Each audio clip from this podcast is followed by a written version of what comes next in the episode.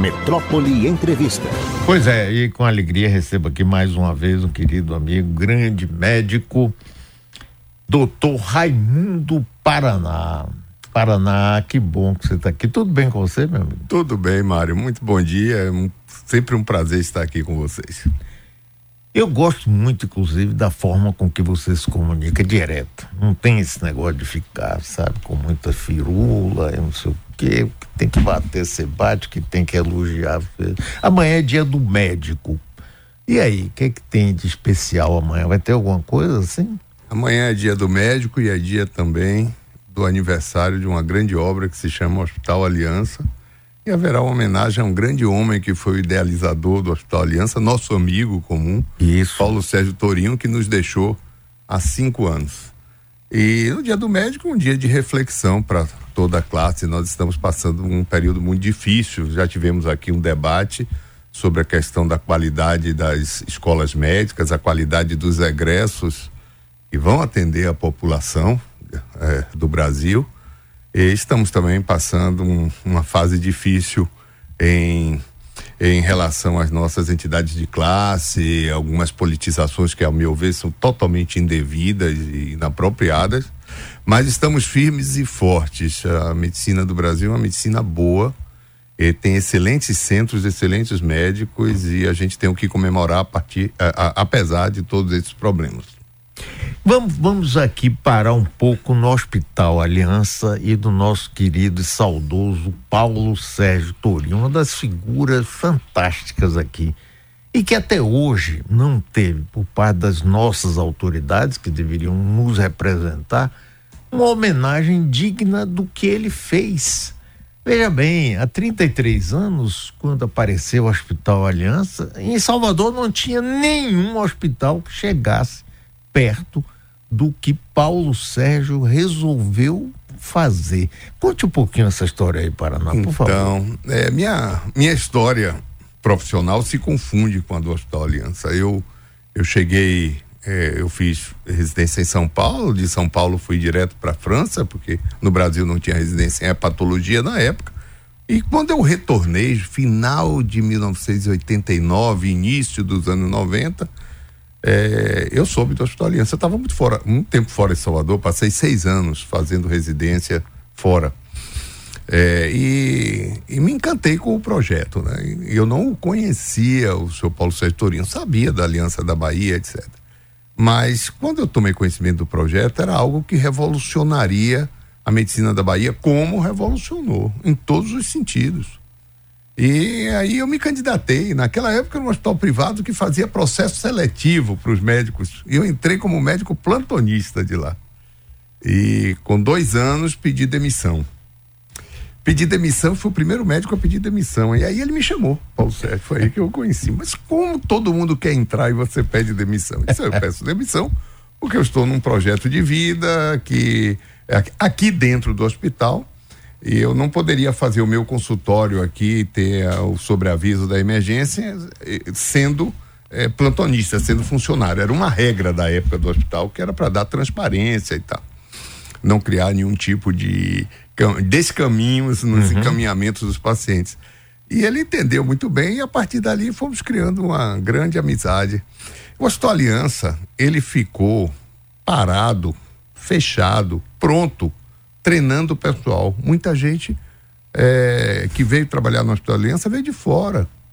Era um corpo de enfermagem espetacular e com níveis salariais que não se praticavam na Bahia, porque ele tinha essa questão de, é, da remuneração. E foi por isso que o Hospital Aliança fez é, tanto sucesso e revolucionou. Olha, essa gravata que eu uso aqui, é uma gravata que foi trazida à Bahia pelo Hospital Aliança. Antigamente o médico usava branco até 1990. É. Depois de 1990 o médico não usou mais branco, porque no Aliança a gente usava gravata e jaleco. E isso foi mudando. Mudou também o conceito do atendimento humanizado, mudou o conceito da qualidade do, do da alimentação no hospital e por aí vai. É, mas eu vou lhe contar uma história. Os primeiros dois anos do hospital foram difíceis Por quê? Porque os planos de saúde não fizeram acordo. É, ele não aceitava que se pagasse a mesma coisa que se pagava outro hospital que não oferecia aquela qualidade de serviço. Enquanto estava negociando, o hospital ficava vazio. Eu me lembro que eu saí para transportar a Irmã Dulce duas vezes a pedido dele, do Hospital Santo Antônio para lá. E a Irmã Dulce foi a única, num determinado momento, a única paciente do hospital. E o hospital estava todo tripulado. E ele dizia: Olha, esse hospital não fecho porque esse aqui é um projeto. Se não tiver nenhum paciente, eu venho e me interno. é isso, é muito bonita essa história. Rapaz, e ele bancou isso tudo com recursos próprios? Durante anos, muitos anos. E o hospital se tornou superavitário depois que ele conseguiu fazer bons acordos. E o que foi bom para todo mundo foi bom também para as operadoras de saúde, que muitas delas, é, algumas delas, tomaram o mercado da Bahia em função de dar acesso ao Hospital Aliança. E o Hospital Aliança é reconhecido no Brasil todo como um hospital de qualidade.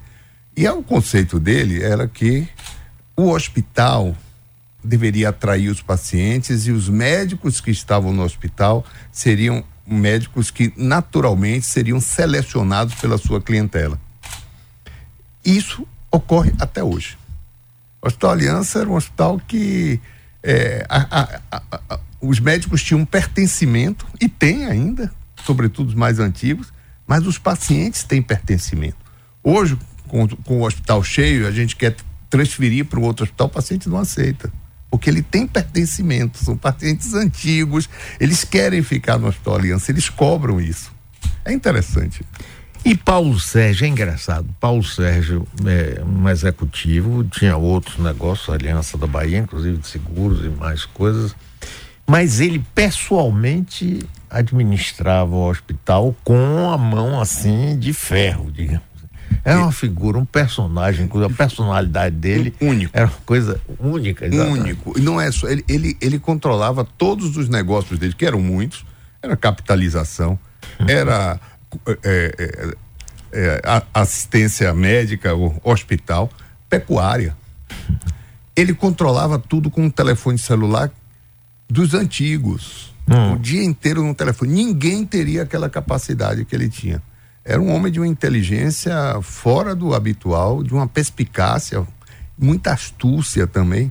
Ele ensinou muito. Um homem difícil para se conviver. Ah, difícil. Não era fácil, não.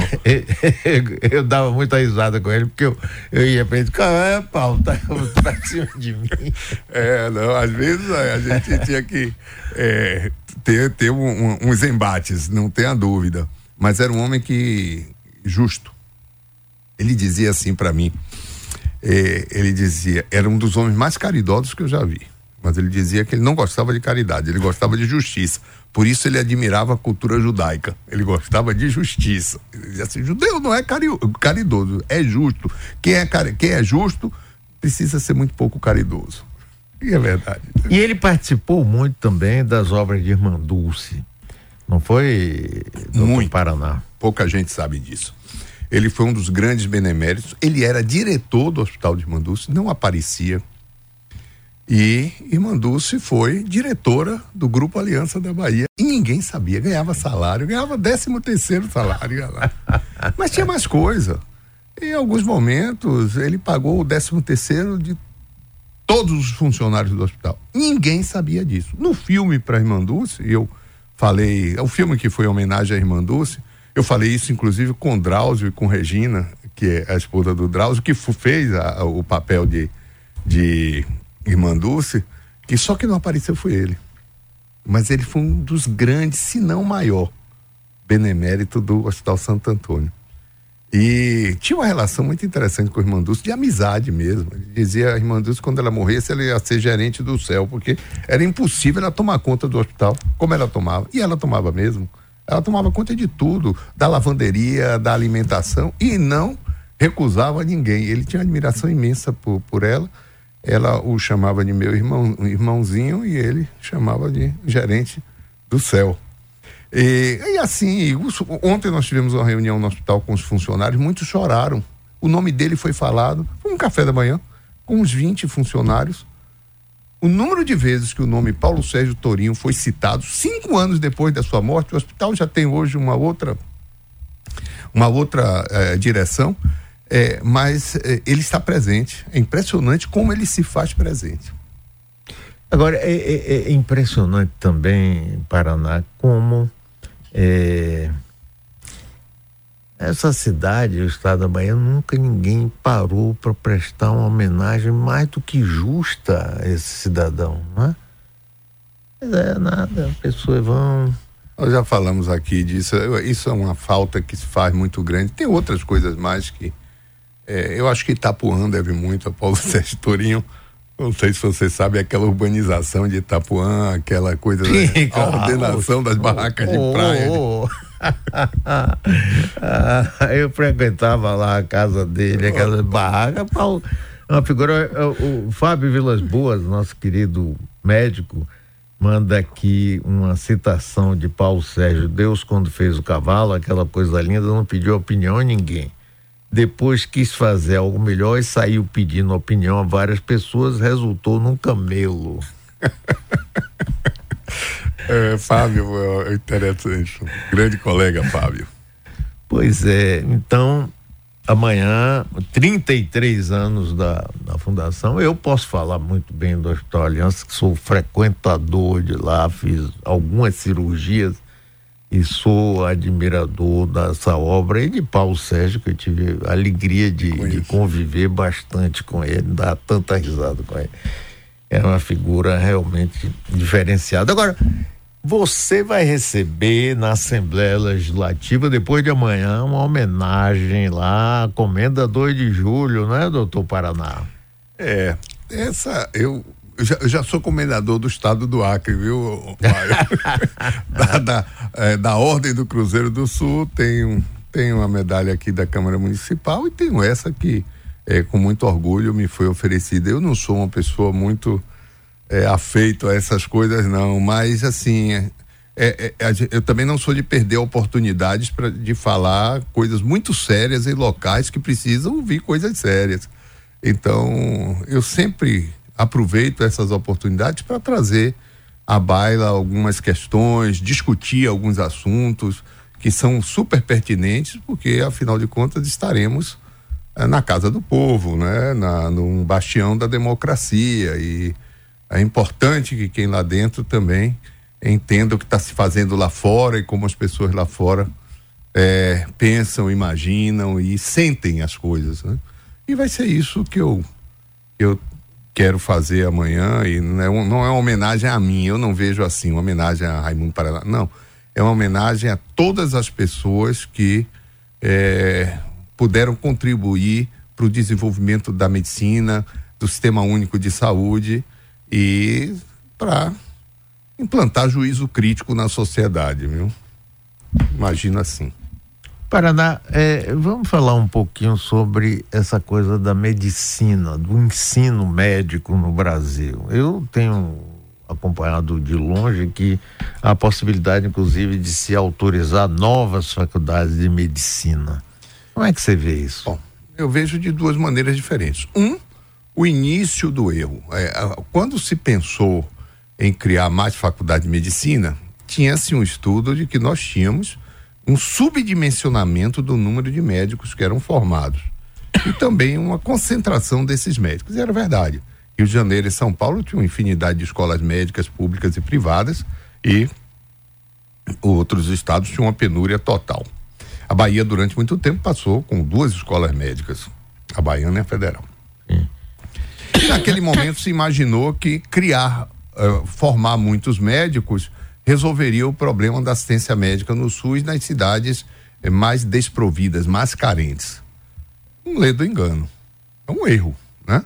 Primeiro, porque para você começar a formar mais médicos e crescer o número de escolas, você precisa ter um regulatório desse processo. É, você tem que formar pessoas de boa qualidade. Imagine, um médico de má qualidade é, técnica, ele é perigosíssimo para o sistema, ele inviabiliza o sistema. Se esse médico vai para o SUS, ele vai inviabilizar o SUS. Por quê? Porque ele não sabe fazer raciocínio clínico. Ele é um voraz solicitador de exame. Todo médico é, que não consegue fazer raciocínio clínico, pede um monte de exame descontextualizado, porque ele tenta compensar a insuficiência técnica dele, é, diagnosticando através dos exames, que é uma amostra biológica que varia para mais ou para menos, que se for descontextualizado, vai gerar uma série de, de, de investigações em, em dominó, o sistema encarece e não vai resolver o problema. Então, ele é um médico caro e não é resolutivo. E imagine isso no sistema de saúde. Isso já não é bom no sistema privado, porque isso vai gerar o quê? Sinistro e vai aumentar as prestações e muita gente vai deixar de pagar, porque não vai ter condições. No sistema público, que já é subfinanciado, isso gera um passivo sem é, precedentes. Então é isso que nós estamos fazendo. Nós começamos a crescer, se tornou um grande negócio. As escolas proliferaram e hoje a gente tem mais escola do que a China, com a população infinitamente menor, um PIB infinitamente menor do que os Estados Unidos. Não tem cabimento. Nenhum cabimento isso. Você não teve tempo em tão poucos anos de formar professores. Curso médico é curso tutorial. Você pode ter projetos é, é, pedagógicos diferentes, mas o curso é tutorial. Tem que ter alguém que pegue na mão de alguém para ensinar, palpar, examinar. Senão não vai dar certo. A chance de não dar certo é altíssima.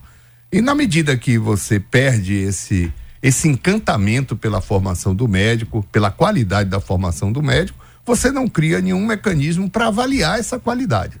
E aí vem duas questões perigosas. Primeiro, esse médico vai povoar o SUS? Vai. Vai para as UPAs? Vai. Enquanto ele não tiver outra opção. Então ele vai porque ele já sai ganhando 10, 11, 12 mil reais e ok, mas qual é a qualidade dele para resolver os problemas? Muitas vezes ele é um simples triador. No Hospital das Clínicas eu recebia pacientes que vinham de centros médicos que tinham uma alteração de enzima hepática. Isso é a coisa mais simples. Jamais um paciente com uma situação dessa poderia ir num centro de alta referência competir com um paciente cirrótico que está esperando um transplante. Não pode, isso não, não há sistema de saúde que seja ordenado dessa maneira. Mas a incapacidade do indivíduo em lidar com coisas simples leva ele a ser um triador vertical. Ele tria para média e para alta complexidade. O caminho mais, mais rápido para a gente inviabilizar um sistema é esse. Segundo, ele não tem carreira no SUS. Ele não é concursado. Ele chega lá, ele pega aquele trabalho e se ele encontrar outro, ele vai largar. Então, você não pode corrigir lacunas, investir em educação médica nesse indivíduo, porque ele é volátil ele vai embora. Eu fiz isso muitas vezes. Chegava, falava, olha, as doenças do fígado são silenciosas, a gente tem que fazer o diagnóstico precoce, como é que se faz o diagnóstico? Daqui a pouco, quando a gente voltava daqui a seis meses, já não era a mesma equipe, ele já tinha ido para outro lugar, ele não tem pertencimento ao, ao sistema de saúde. Por quê? Porque a gente não tem o, o projeto médico do SUS, como, como o judiciário tem, um juiz sabe. a carreira médica. Não tem a carreira do médico é. no SUS que seria ótimo, que resolvia dois problemas. Primeiro, o concurso já permitiria entender quem tem condição ou não de tratar de um ser humano. Segundo, o indivíduo ele já sabe.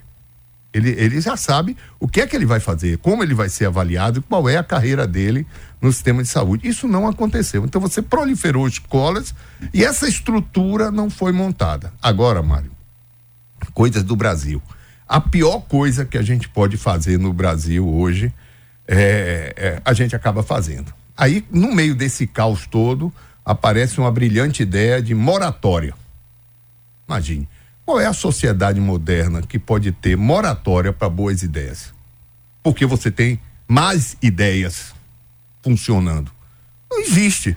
Então, se hoje a John Hopkins chega aqui no Brasil e diz: Olha, eu quero montar a melhor escola médica é, padrão americana aqui no Brasil. Ah, não pode porque tem meia dúzia de escolas aí que são ruins e a gente está em moratório.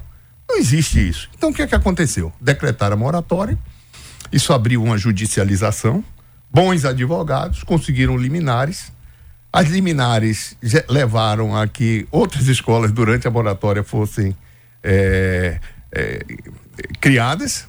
Essas escolas valorizaram o seu passe, elas são vendidas, às vezes, milhões por vaga disponível, se tornou um grande negócio no mercado, atraiu investidores, saiu do controle, não resolveu o problema e e a gente acabou também perdendo a oportunidade de ter boas escolas que não quiseram judicializar, mas que tinham projetos. Por quê? Porque a gente não tem uma maneira de avaliar e fechar o que não presta para aceitar o que presta. Não tem essa capacidade de unir o mérito com outros outras prerrogativas. É típico isso do Brasil. Né? É, então, agora, é, não poderia se deixar de abrir vagas, porque é, o que estava acontecendo era uma judicialização através de um caminho muito esquisito e, e, e, que estava criando um problema maior. Agora, o julgamento de como foi feito, quais são os critérios que foram feitos para é, a abertura dessas novas vagas, aí sim merece um debate imenso, porque é, também não me parece o melhor. Nós estamos conversando aqui com o médico hepatologista, doutor Raimundo Paraná, professor universitário aqui conosco, dando a alegria de estar conosco aqui.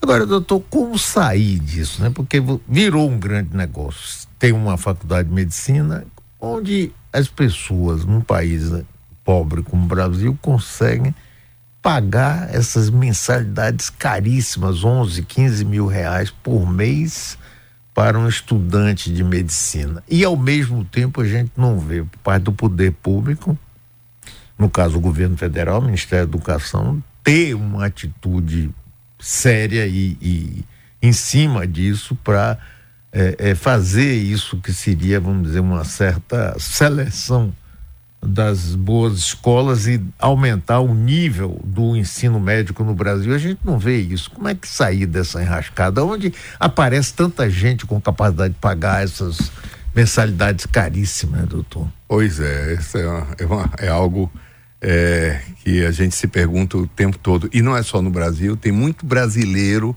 estudando na Bolívia, em Cuba, na Argentina. E você sabe quanto. Existe para o que é diplomado fora do país, nessas faculdades, tem um estudo, um, um, um teste chamado Revalida, para ele é. revalidar o diploma. Ah. Por incrível que pareça, tem gente querendo acabar com isso. É inacreditável, mas ainda não conseguiram. Mas esse revalida, a reprovação é em torno de 90%. É mesmo? Reprovação é só os da Argentina que tem uma, uma, uma aprovação de 20% e uma reprovação de mais ou menos 80%. É altíssima a reprovação, porque são muitos são escolas de final de semana, mas cobram valores elevados e tem gente que vai lá estudar nas fronteiras.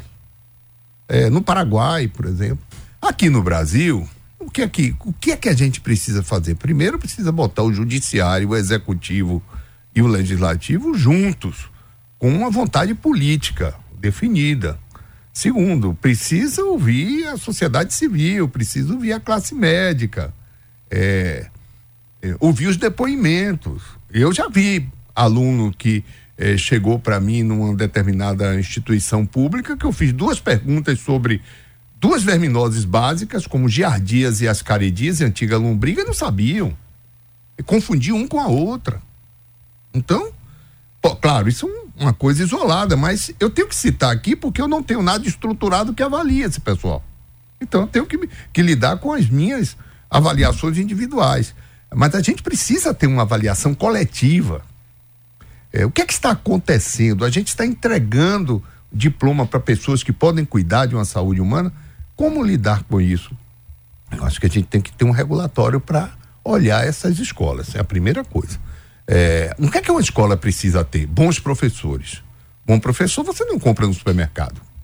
Esses indivíduos eles precisam ter talento e formação. E investimento na formação. Não é por outro motivo que as universidades federais e estaduais são as melhores. Por quê? Porque elas investem nessa questão e tem, os professores são concursados, têm mestrado, têm doutorado. Segunda questão, tem campo de prática? Tem hospital, tem unidade de saúde? Porque se não tiver, ela vai competir com tantas escolas por unidade de saúde que já são carentes. E quem está lá para receber esses alunos está capacitado para orientá-los em preceptoria? Nós não sabemos. Provavelmente não, porque a gente não teria para tantos alunos profissionais capacitados para fazer isso. Então, é criar um regulatório. A avaliação e tomar medidas cabíveis. Algumas escolas vão precisar ser fechadas, outras vão chegar com boas propostas, oferecendo bons professores, hospitais de ensino, e essas não podem pagar por, por aquelas que não tem essas condições mínimas de funcionamento. Não é um, uma situação simples, mas na medida que a gente vai se tornando tolerante e complacente, a situação vai ficando pior. E aí, o meu maior medo é o desfecho na saúde humana individual e o desastre na saúde coletiva. E aí isso passa pelo Sistema Único de Saúde inviabilizado por profissionais que não são só médicos, não. Isso acontece em toda a área médica, a toda a área de, eh, de saúde, eh, que são caros e pouco resolutivos. Doutor Paraná, eh, também se fala muito de que tem muitos profissionais na medicina que estudam nessas escolas e tal, que não tem o espírito da, de ser médico, porque na minha concepção, ser médico é completamente diferente da maioria de outras profissões, não é? É preciso ter uma vocação, uma entrega, um desejo realmente de exercitar a medicina. Eu tive a oportunidade de conhecer e conviver com grandes médicos aqui da Bahia e até hoje tem vários aí. E você vê é uma postura completamente diferente, diferenciada, não é essa coisa de chegar, não olha nem para você, sentar, tá no computador e tal, e pede 300 exames. E esse espírito, tem muita gente que eu vejo dizendo que vai fazer medicina, mas assim como se fosse em busca de um emprego, de uma, de uma possibilidade de ter algum sucesso financeiro que, é que há com a medicina é diferenciada ou não no seu entendimento? É, é muito diferenciada, é muito diferenciada e a gente deve mostrar para o estudante o que deve ser feito, porque quando a gente coloca um estudante num modelo que é um modelo como esse, onde os pacientes não são examinados, onde você não pensa sobre o paciente, onde você não avalia cada exame que você vai solicitar, onde você não conversa com o paciente, os seis anos de medicina dentro desse contexto faz com que o indivíduo saia e ele vai replicar esse modelo lá fora e vai achar e vai achar que isso é normal. Então isso é não é formação, isso é deformação. Infelizmente isso está acontecendo. As pessoas tem vários pacientes que me chegam, poxa doutor, o senhor me examinou, me, e, e eu não sou examinado, não tem muito tempo com o Eduardo Novaes, eu mandei uma paciente para ele saiu do meu consultório. Ela tinha um sopro, eu disse, putz, esse sopro aqui é um sopro ótimo. Esse paciente subiu para Eduardo, ela tinha vinte e poucos anos. E ela disse que ninguém tinha escutado o sopro. Até então, porque ninguém botou estetoscópio. Então, é, isso, isso não é medicina. Eu, medicina você tem que escutar, auscultar, tocar e compartilhar. Se não fizer isso, não vai fazer uma boa medicina. Isso é relação médico-paciente, que vai muito da arte médica, que é da, da habilidade do indivíduo conversar e, e, e, e ter empatia com o seu paciente, é a a, a, a, a, a, situação em que vai criar a, a confiança entre o médico e o paciente. E isso não se faz com uma consulta de 10 minutos, obviamente. Não, claro que não. Muito mais do que isso, muito mais. Dez vezes mais do que isso. Né? É, mas infelizmente não está sendo praticada dessa forma. E nessa história toda surgiu a rede social. A rede social com um volume de desinformação absurdo. A toda hora, hoje mesmo de manhã, pela manhã, eu recebo de uma paciente minha uma pessoa que se dizia médica na rede social indicando um shot de hortelã para tratar esteatose hepática. É cada dia é uma bizarrice diferente. E o que tem em comum é que todos têm consultório, seus consultórios enchem na medida que eles criam esses falsos conceitos que assassinam a fisiologia humana, é, desprezam a farmacologia, mas enchem os seus consultórios. E aí vai prescrição de fórmulas, prescrição de, de, de soros. Geralmente na, nas redes sociais aparecem no consultório recebendo pacientes, abraçando pacientes, consultórios lindíssimos, bem. É uma, é uma coisa que a gente, eu chego aos 64 anos olhando para isso com é, muita preocupação. E quem está do outro lado da rede social, lendo, sendo vítima, se inebriando com isso, é, cada vez mais descuidado da fonte. Você vem de uma época, e eu também, onde a gente buscava a fonte. Qual é a qualidade desse indivíduo para falar sobre isso? Uhum. O que é que ele já fez? O que é que ele já publicou? O que é que ele já disse? Qual é o currículo de de fato desse indivíduo? Não o que ele diz, mas o que ele realmente já fez. Hoje ninguém faz isso.